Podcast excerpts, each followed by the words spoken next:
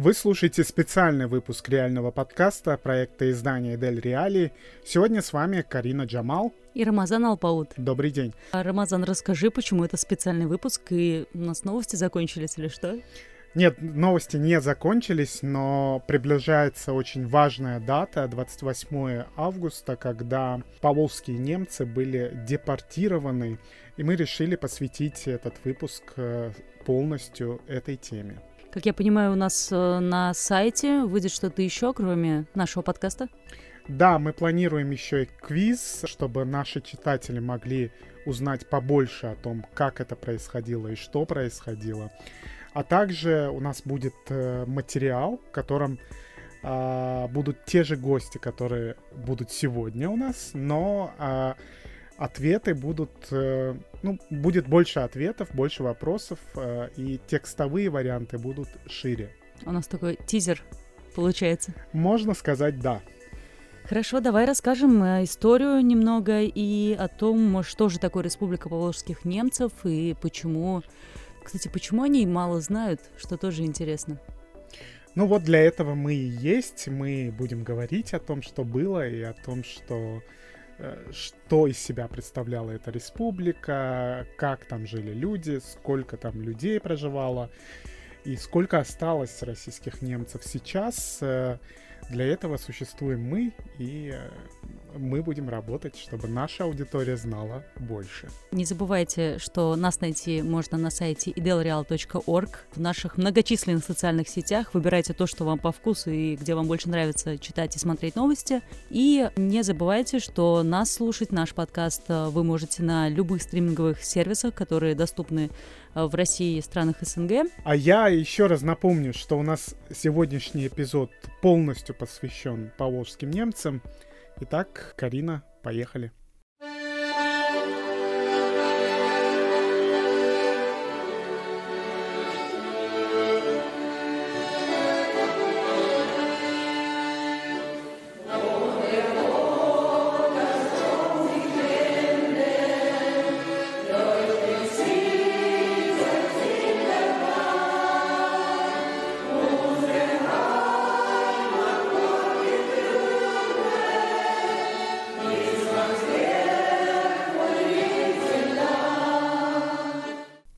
Только что прослушали часть неофициального гимна Автономной Советской Социалистической Республики Немцев Поволжья.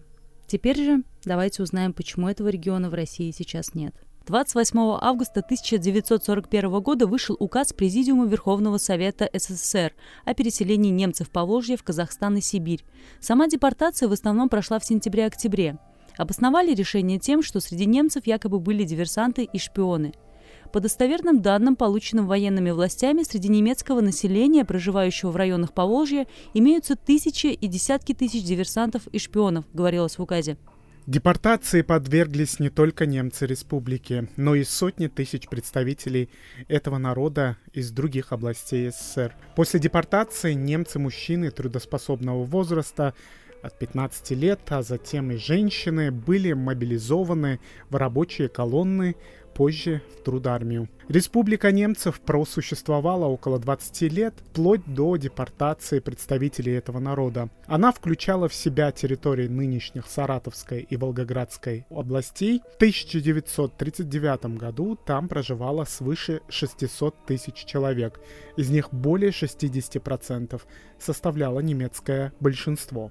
Столица находилась в городе Энгельсе. По последней переписи населения в 2010 году в России проживало около 40 тысяч немцев. В основном они сконцентрированы в двух регионах страны. В Омской области там проживает свыше 50 тысяч и Алтайском крае тоже свыше 50 тысяч человек в которых созданы два национальных немецких района. В остальных регионах немцы проживают дисперсно. В Поволжье немцы представлены в Волгоградской области свыше 10 тысяч человек, Саратовской области свыше 7,5 тысяч, Самарской области около 7 тысяч человек, Башкортостане 6 тысяч человек, в Татарстане 2 тысячи, Ульяновской области тоже около 2 тысяч, Удмуртии 1200 человек, а в Чувашии, Мордовии и Мариэл количество немцев было незначительным. В совокупности к 2010 году в Поволжье немцев насчитывалось около 36 тысяч. Это в 10 раз меньше количества немцев в автономной республике.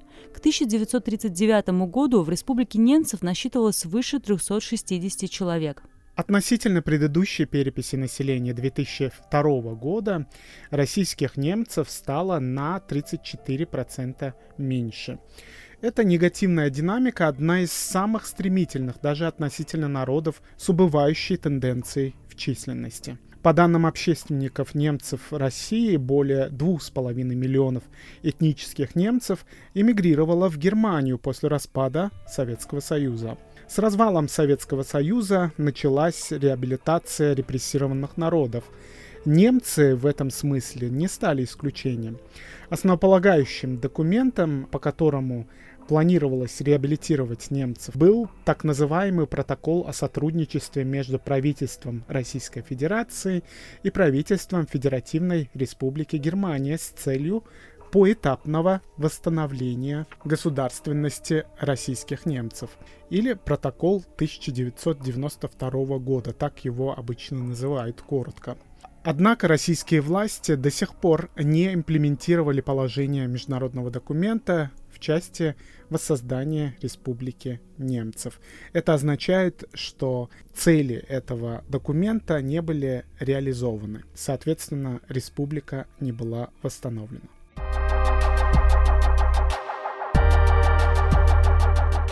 Рамазан, расскажи, пожалуйста, немного, пока мы отошли от э, цифр и какой-то общей исторической информации. Получается, что на том месте, где э, раньше была Республика Волжских немцев, теперь Волгоградская Саратовская области. Или раньше эти все, все три государственных региональных образования были?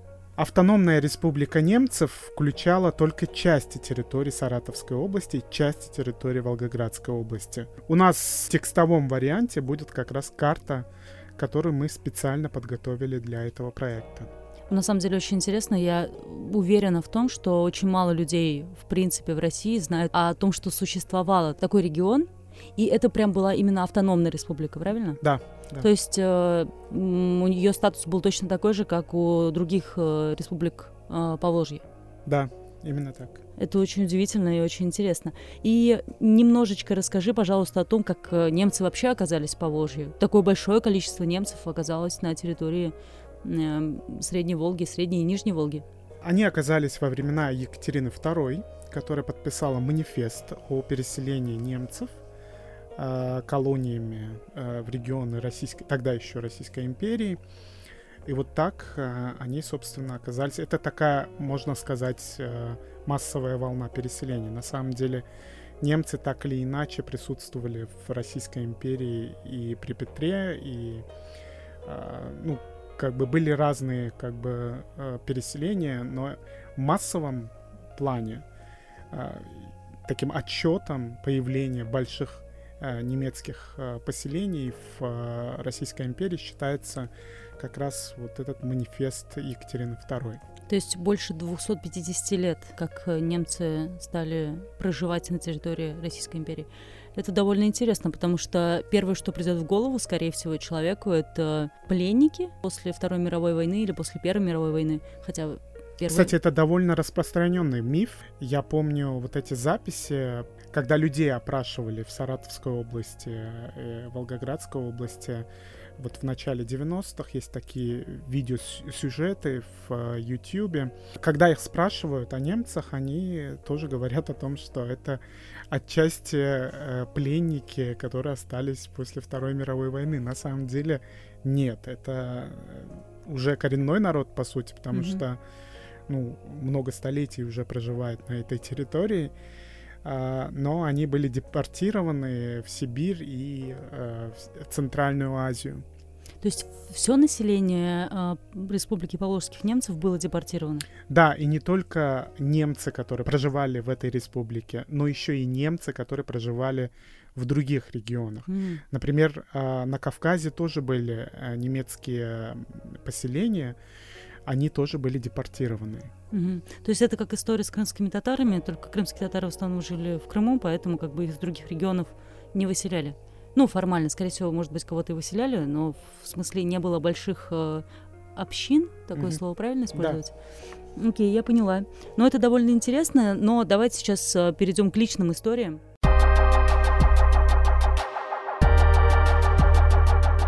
Расскажи, с кем мы говорили, коротко. Мы поговорили с двумя молодыми людьми, немцами этническими. А, один из них а, оказался в а, Германии, в Берлине. Он проживает в Берлине. А другая как раз из Саратовской области, она тоже этническая немка. Мы не случайно выбрали так, таких людей, потому что нам хотелось показать две истории. Одну историю эмигрировавшего ФРГ, потому что очень много российских немцев эмигрировало в э, ФРГ в начале 90-х годов. А другую историю мы хотели показать э, через э, вот героя, который проживает на, можно сказать, исторической родине своей. Но она ведь тоже вернулась. А, а, ее не, семья не, вернулась. Не она, ее предки вернулись. Да, да, ну то есть они были депортированы, жили да. в другом месте да. и со временем только вернулись э, в Саратовскую область. Что тоже интересно. И там возвращение только на такую далекую родину, а здесь возвращение на малую родину получается. Да. Интересно. Именно так было задумано изначально. Первый герой, который из Берлина, э, это Эдвин Варкентин. Он проживает в Берлине, занимается различными этнокультурными проектами. У него довольно интересная судьба. Он один из э, таких людей, который работал на федеральном уровне во власти ФРГ. Из человека, эмигрировавшего в эту страну, он смог подняться на такой уровень. Да, я еще замечу, что он родился в Казахстане, и его семья в 90-е годы переехала. Он сам, конечно же, чуть позже расскажет о том, э, что такое его семья, откуда он и чем они занимались. Но очень интересный для меня оказался факт, э, то, что его и мать, и отец выступали в были актерами театра и переехали, потому что не было больше такой необходимости, большой потребности в театре в том месте, и зрителей не было, потому что театр-то был немецкий. Вот, это и немецкоязычный. Да, да, да, да, да. И это так удивительно, что вы должны это послушать вместе с нами.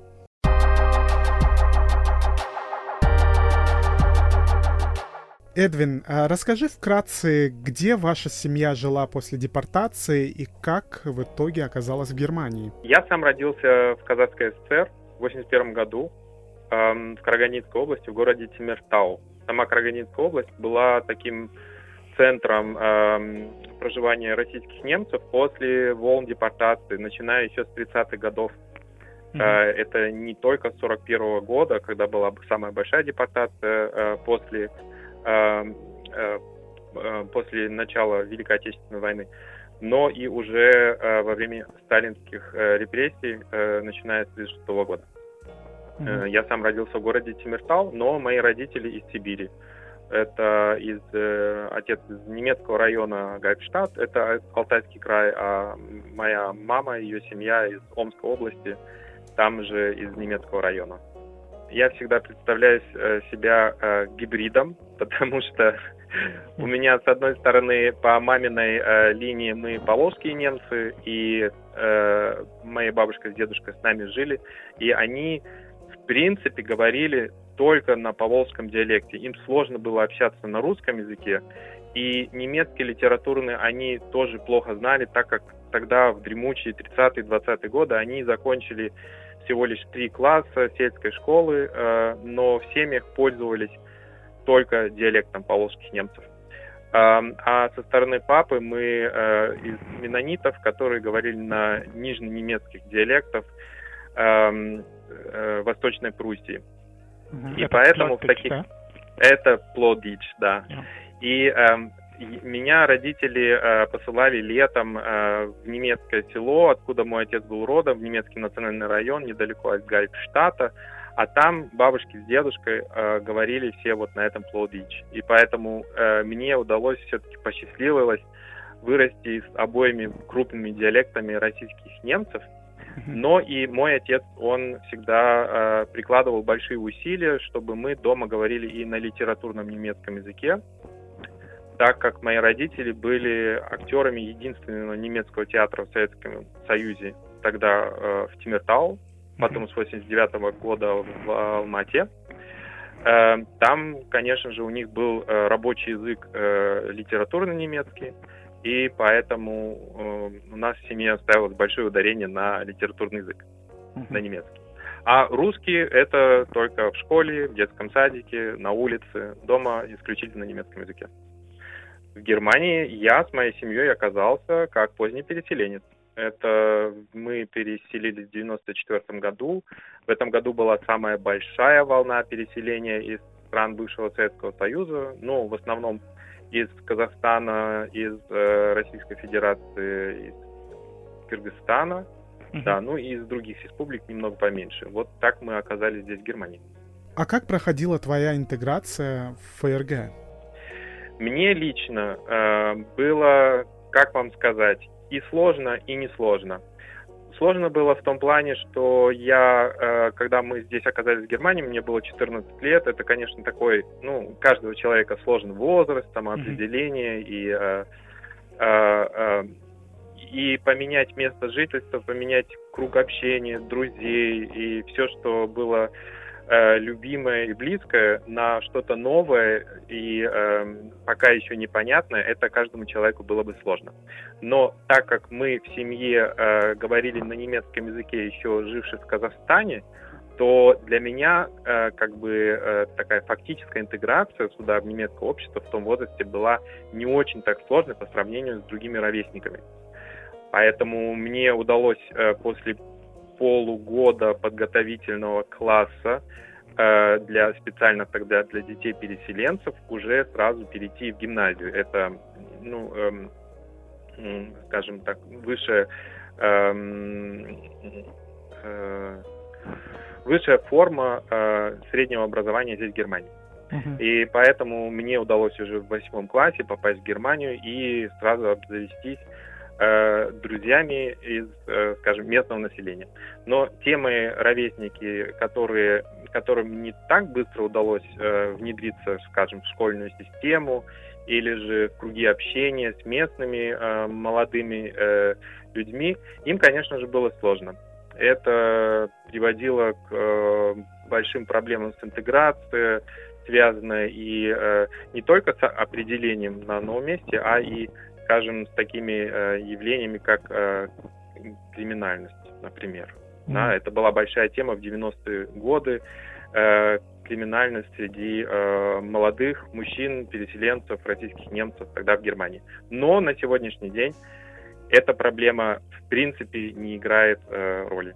Я еще раз напомню, что в основном немцы в России оказались благодаря манифесту Екатерины II. Как вы знаете, тогда Германия еще была раздробленной, и люди там говорили на довольно разных диалектах. Это были по сути, такие маленькие княжества. Во многих из них говорили на таких языках, которые не были понятны другим представителям других княжеств. Да? Соответственно, это очень сильно отразилось и на том, каким был язык немцев советских. Они в силу того, что их предки были из разных мест, они говорили на совершенно разных диалектах. По сути, на разных германских языках. Так вот, обычно выделяют э, поволжские говоры, это верхнегессенский, южногессенский, пфальцкий, верхнесаксонский, также нижненемецкий, то, что называется платтдойч или плёттыч, как они сами его называют швабский, волынский. Ну, вот, собственно, вот такое вот разнообразие разных, по сути, немецких языков. Я немножко вмешаюсь тоже. А, получается, что люди, которые говорят на диалектах а, поволжских немцев, не понимают, что говорят другие немцы, которые проживают в Германии? Я даже больше скажу. Те немцы, которые проживали в Российской империи, потом в Советском Союзе и сейчас проживают в России, они часто говорят на разных языках и друг друга даже не понимают. О, это очень интересно. Потому что настолько разные языки. Но есть общий стандартизированный немецкий язык, который знают обычно все. Это язык, который используется в образовании, который используется в СМИ и так далее. И, соответственно, даже если ты поедешь в Германию, в Германии тоже такая же ситуация до сих пор. То есть люди, которые живут в Баварии и говорят на местном баварском языке, они говорят, по сути, не совсем на э, стандартизированном немецком языке. Я бы даже сказал, совсем э, не на этом языке. Но все знают еще то, то, что называется Hochdeutsch или стандартизированный литературный язык. Вот, собственно, этот стандартизированный литературный язык объединяет всех немцев. И а, помимо этого, очень часто э, у немцев есть свои, свои диалекты, которые часто непонятны а, представителям других а, сообществ немецких. Чтобы это не выглядело так, что мы просто погуглили перед выпуском, Рамазан знает немецкий. это, это объясняет его такие глубокие познания в языке. Возвращаемся к нашему разговору. У нас тут небольшой э, сайт-барчик случился. Эдвин, а вы жалеете, что оказались в Германии? Ведь это был не ваш личный выбор, вы ребенком туда попали. Нет, я не сожалею. Э, скажем так, эм, конечно, есть чувство какой-то утраты культурного наследия, например, да, вот есть какие-то э, есть какие-то э, следы скажем, в душе, которые ведут э, в Поволжье, которые ведут э, в Южную Украину, там, где мои предки проживали. Но, вы знаете, у нас есть возможности, э, э, возможности э, этим культурным наследием и пользоваться, его восстанавливать э, и ознакомливать следующие поколения с этим культурным наследием. Я думаю, что мои родители, которые приняли тогда, конечно, за меня это решение, это не было принято 14-летним парнем, угу. Они, э, для них были э, исключительные для себя мотивы, почему они это решение приняли. И я их очень хорошо понимаю, так как у них был, так как они были э, актерами единственного немецкого театра в Советском Союзе, то к 94 году с отеком немцев бывшего Советского Союза у них э, пропала публика. Публика переехала в другую страну. И поэтому для них была высшая мотивация заниматься своим делом и, может быть, даже продолжать свою миссию восстановления культуры э, российских немцев уже здесь, в Германии, с, э, с той публикой, с которой, на которую они до этого уже 15 лет работали. Поэтому я очень хорошо могу понять э, эту их мотивацию. Мы посмотрели, а, чем вы занимаетесь. У вас очень интересная э, деятельность. Вы реализуете такой проект, подкаст Штеппенкинда э, э, «Дети степи». Почему именно степей? Почему «Дети степей»? Во-первых, мы хотели иметь художественное название. Такое, которое бы, эм, которое бы, может быть, развивала как метафора какие-то там представления у публики, у зрителей.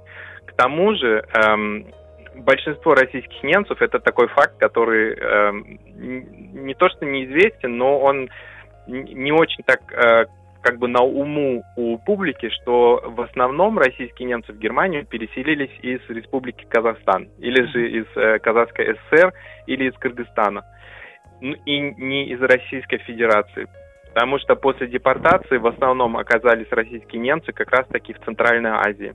И э, здесь, в немецком обществе, российских немцев больше связывают с Россией и с сегодняшней современной Российской Федерацией. И э, мы хотели мы хотели этим самым показать, что тут намного больше факторов и намного интереснее мотивы, чем связывать это всегда только с Россией. И к тому же и в историческом плане российские немцы э, проживали более в степи, на, на, в Поволжье или же в Южной Украине или, скажем, в степях Северного Кавказа. И и потом э, Центральной Азии, потому что при, э, Столыпин, э, при, э, во время Столыпинских реформ колонисты приезжали в Южную Сибирь и Северный Казахстан. И поэтому как бы российских немцев ландшафт степи больше э, имеет больше значения, чем, скажем, север, тайга, то, с чем связывают больше здесь в Германии, э, как бы России. Мы хотим сделать такую небольшую коллаборацию и включить э, часть восьмого выпуска подкаста «Дети степей», где Ира Петер и Эдвин Варкентин э, поговорили с э, Балатом Атабаевым. Режиссер театра, родившийся на юге Казахстана в 1952 году, считается самым немецким казахом в Казахстане.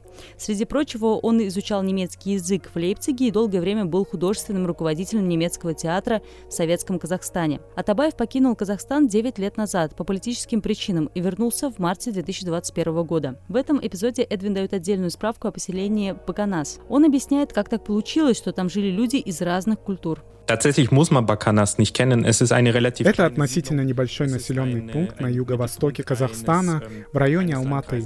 Рядом большое озеро Балхаш.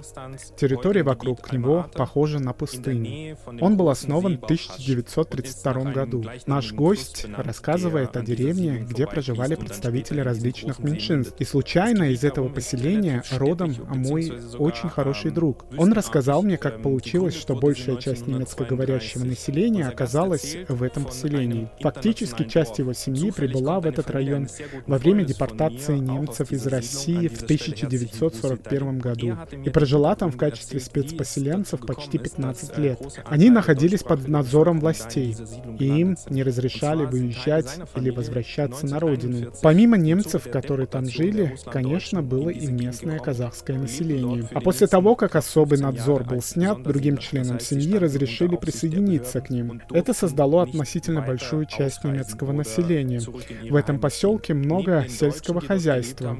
Местные специализируются на выращивании риса. Это необычно для Казахстана, потому что регион засушливый, а рис, как правило, растет в южных регионах. Это связано с тем, что туда депортирована также другая группа — корейцы. Они уже были депортированы в Среднюю Азию с Дальнего Востока в 1937 году. Позже в казахские степи были депортированы и другие меньшинства — чеченцы, крымские татары и турки-месхетинцы, приехавшие из Грузии.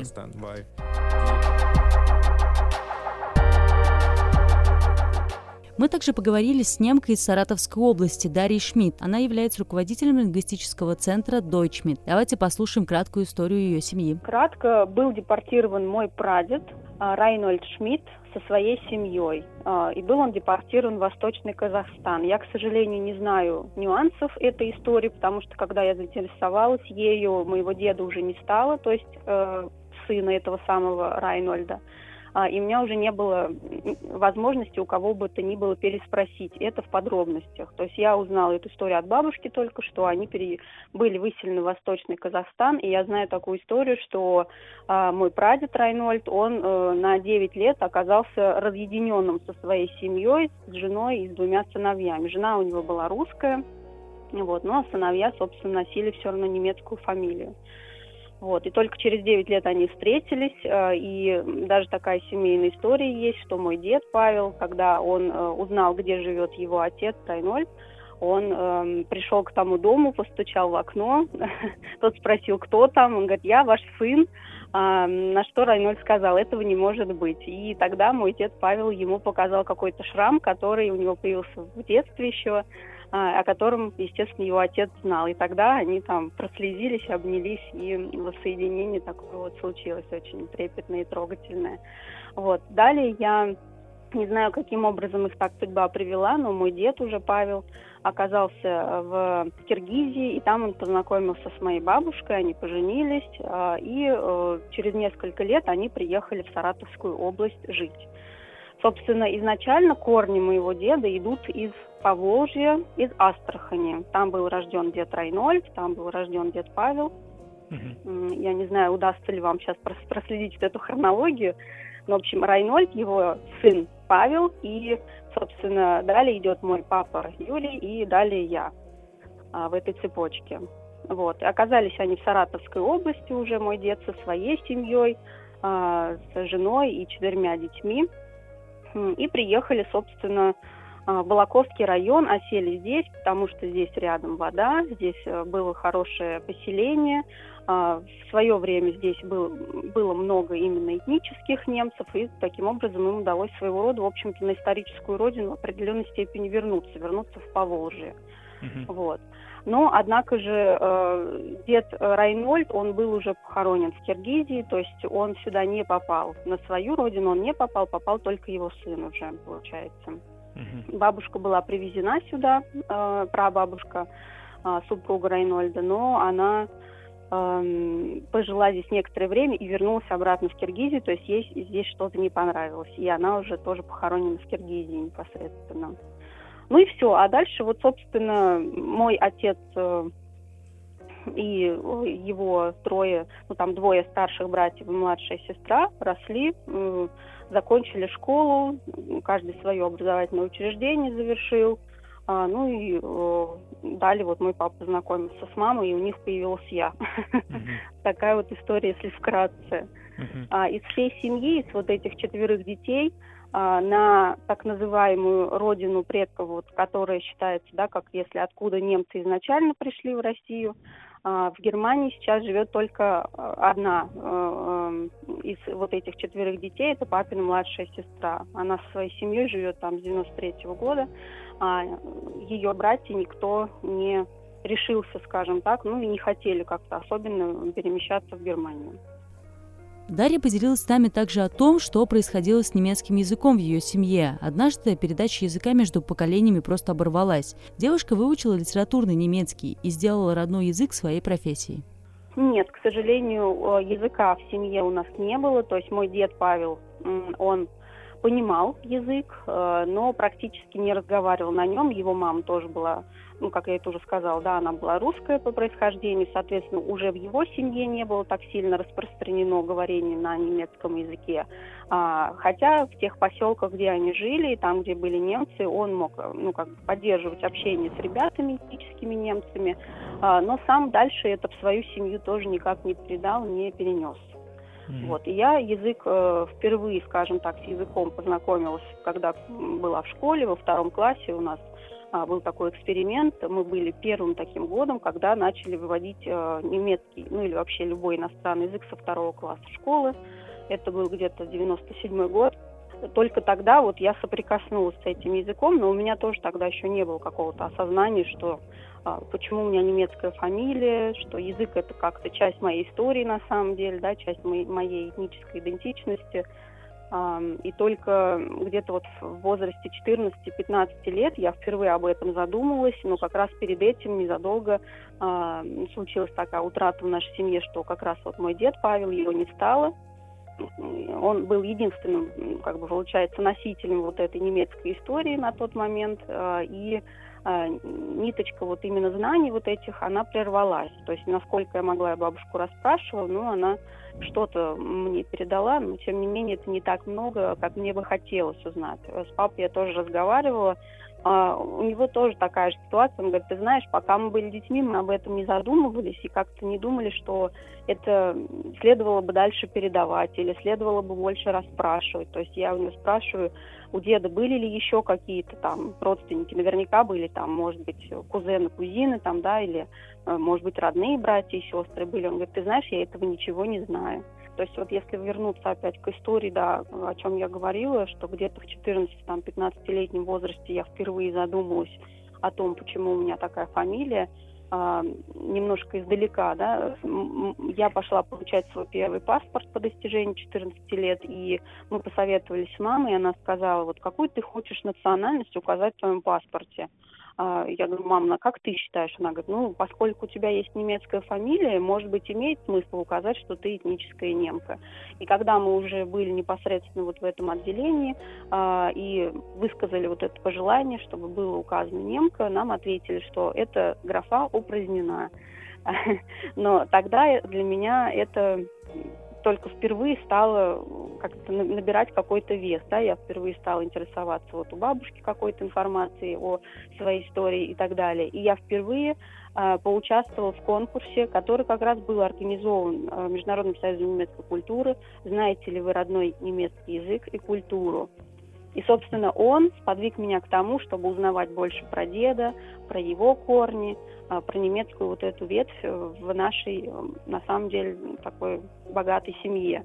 Вот, ну, имеется в виду национально богатой семье, потому что у нас есть э, такие мысли, что у бабушки немецкие, ой, э, прошу прощения, украинские корни есть, там другие мысли тоже на эту тему есть. И вот э, я стала ходить в Центр немецкой культуры в наш Балаковский, где я, собственно, сейчас проживаю, э, стала чуть больше погружаться именно вот в эту немецкую культуру, и впоследствии это послужило стимулом, чтобы я выбрала свою будущую профессию, потому что класса до восьмого я была уверена, что я свяжу свою жизнь как-то с математикой или с точными науками.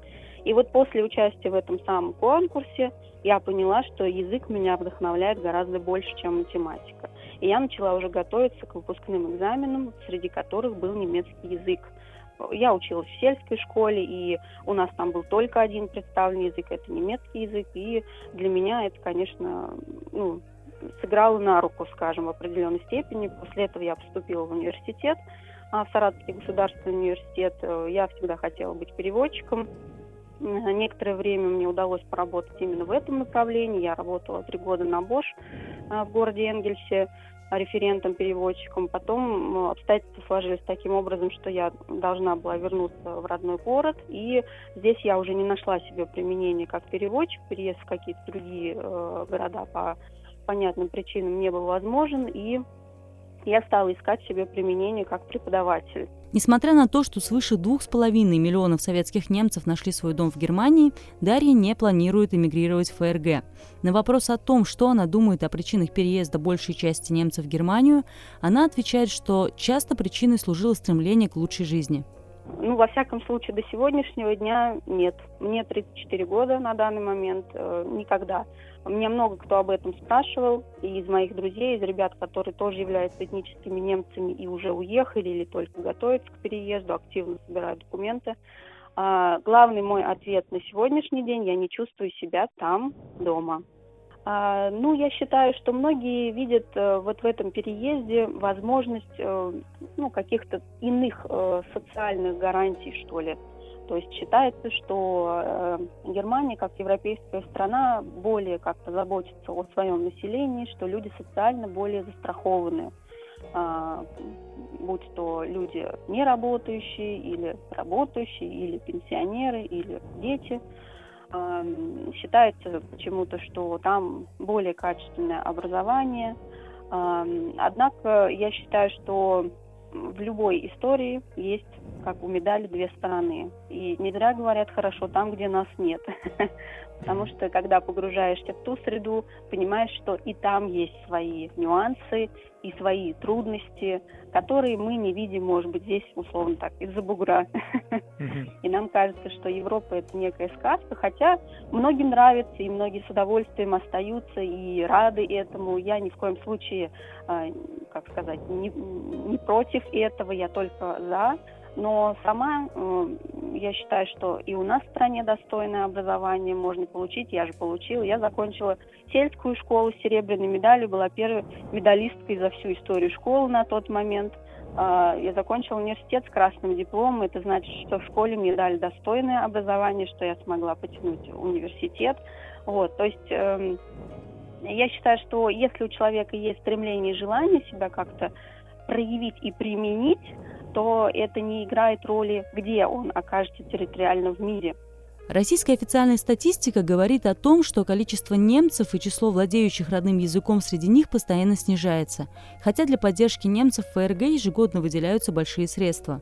Эти средства тратятся под чутким руководством Москвы. Все зависит от немцев России, есть ли у них будущее. Если этот народ для себя будет считать, что они должны сохраниться в истории и дальше, то все, все в наших руках. Если э, у нашего народа нет такого понимания, то с течением времени, к сожалению, это этническое меньшинство сойдет на нет в России. Сейчас вот Международный союз немецкой культуры делает максимум того, чтобы этнос российские немцы знали, кто они такие как народ, чтобы они хранили культуру, традиции, историю, язык. Конечно, с точки зрения языка мы понимаем, мы уже не говорим о диалектах, э, и нет возможности практически их дальше передавать как активные языки, хотя в некоторых там э, регионах Сибири это еще есть, да, мы это можем видеть видеть в немецком национальном районе и так далее, где мои ровесники общаются со своими детьми на диалекте, и дети тоже знают там песни, прибаутки и так далее на диалекте российских немцев. Но мы, к сожалению, в том числе и понимаем, что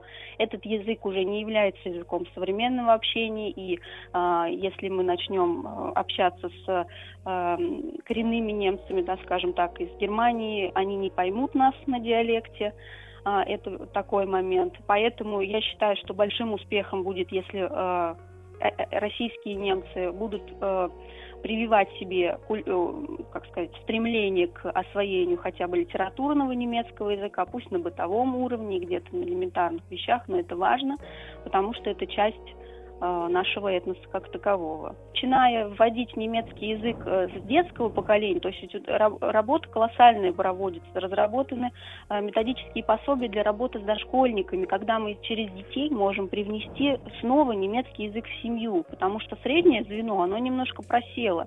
Да, у нас старшее поколение говорит на э, диалектах, ну или кто-то хок-дойч уже владеет, да, младшее поколение только-только начинает осваивать язык, а среднее звено, оно немножко так вот просело. Поэтому сейчас проводится очень мощная работа, чтобы мы вновь через детей постарались вернуть язык в семьи российских немцев. Я считаю, что э, это имеет свой успех. И повторюсь, если российские немцы себя позиционируют как этнос, то они сохранятся еще в истории долго. Если нет, к сожалению, э, страница когда-то будет перевернута, и это будет лишь в заметках, что был такой этнос в нашей стране. В России ситуация с самосохранением этнических групп часто лучше у тех народов, которые имеют свою республику. Так, например, татары в Татарстане относительно татар в других регионах России лучше сохраняют свой язык и культуру. В этой связи мы Дарью спросили, Извините. если бы была немецкая республика, если бы она была восстановлена, как Москва, собственно, обязалась это сделать, возможно ли было бы переломить вот этот негативный тренд среди немцев России? Возможно, да. Возможно, да. Но другой вопрос еще в следующем, да, когда у э, российских немцев появилась возможность к выезду, они почему-то активно начали выезжать.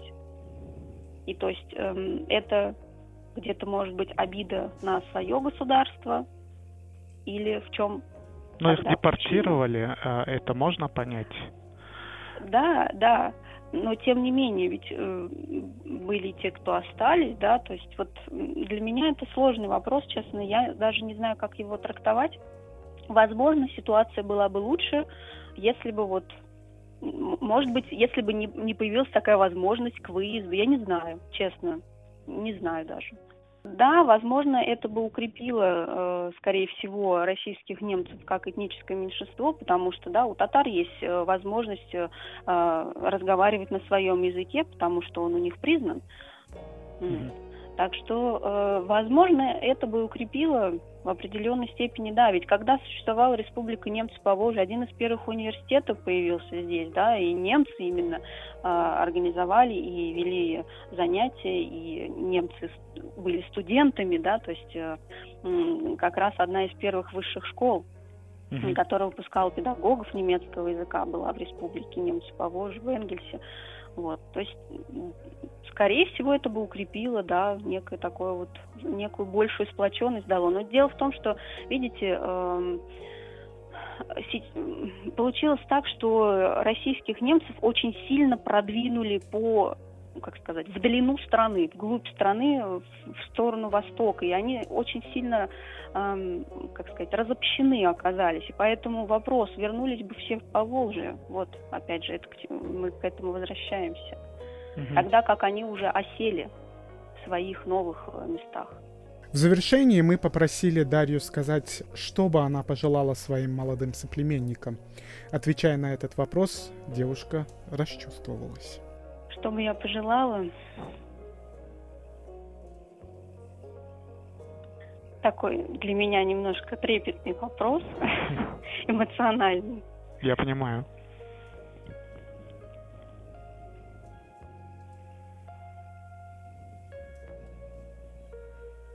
Да, я прошу прощения за паузу, такая она у меня получилась глубокая.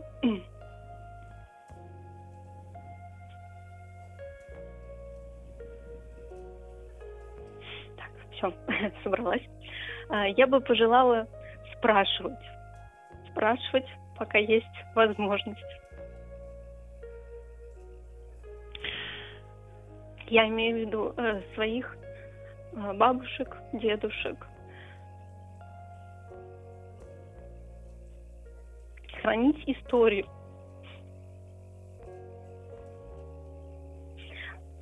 Потому что у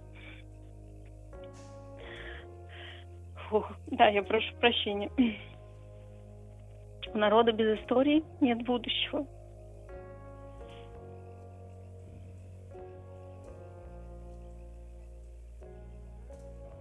Пока э, человек знает, что за ним стоит, он, я думаю, что может смело смотреть вперед в завтрашний день.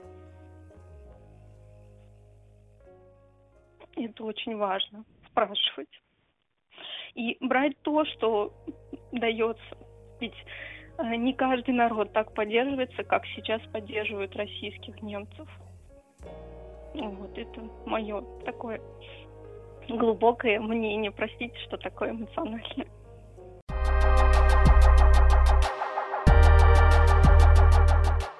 Вот вы и послушали обе истории. Напоминаем, что это короткие версии этих историй, и большие рассказы вы уже сможете в скором времени найти на нашем сайте. Рамазан готовит для нас большой материал об этом. И напоминаем, что найти этот и многие другие проекты вы можете на нашем сайте delreal.org, в наших соцсетях, а наш подкаст, реальный подкаст, у нас уже 14 выпуск. Можно нас скоро будет поздравлять, у нас будет 15-й юбилей. У нас любой юбилей, главное, было бы что отмечать, правда, Рамаза? Да. Вы нас можете слушать э, на разных э, стриминговых сервисах. Э, напоминаю, что это Spotify, Google подкасты, Яндекс Музыка, Apple подкасты и многие-многие другие, в том числе ВКонтакте. У нас теперь есть возможность послушать на, наш подкаст, он там появляется в тот же день. Кстати, единственный сервис, у которого проблемы с публикацией, это Яндекс Музыка. Они почему-то через сутки публикуют подкаст, и, насколько я знаю, это не только проблема нашего сайта и нашего подкаста, это общая проблема Яндекс Музыки. Я не знаю, почему так происходит, но если что, можете на других сервисах послушать, это исключительно ваш выбор. Да. Вы слушали специальный выпуск реального подкаста проекта издания «Идель Реалии». Сегодня с вами были Карина Джамал и Рамазан Алпаут. Ну и, как сказали бы немцы, auf Wiedersehen.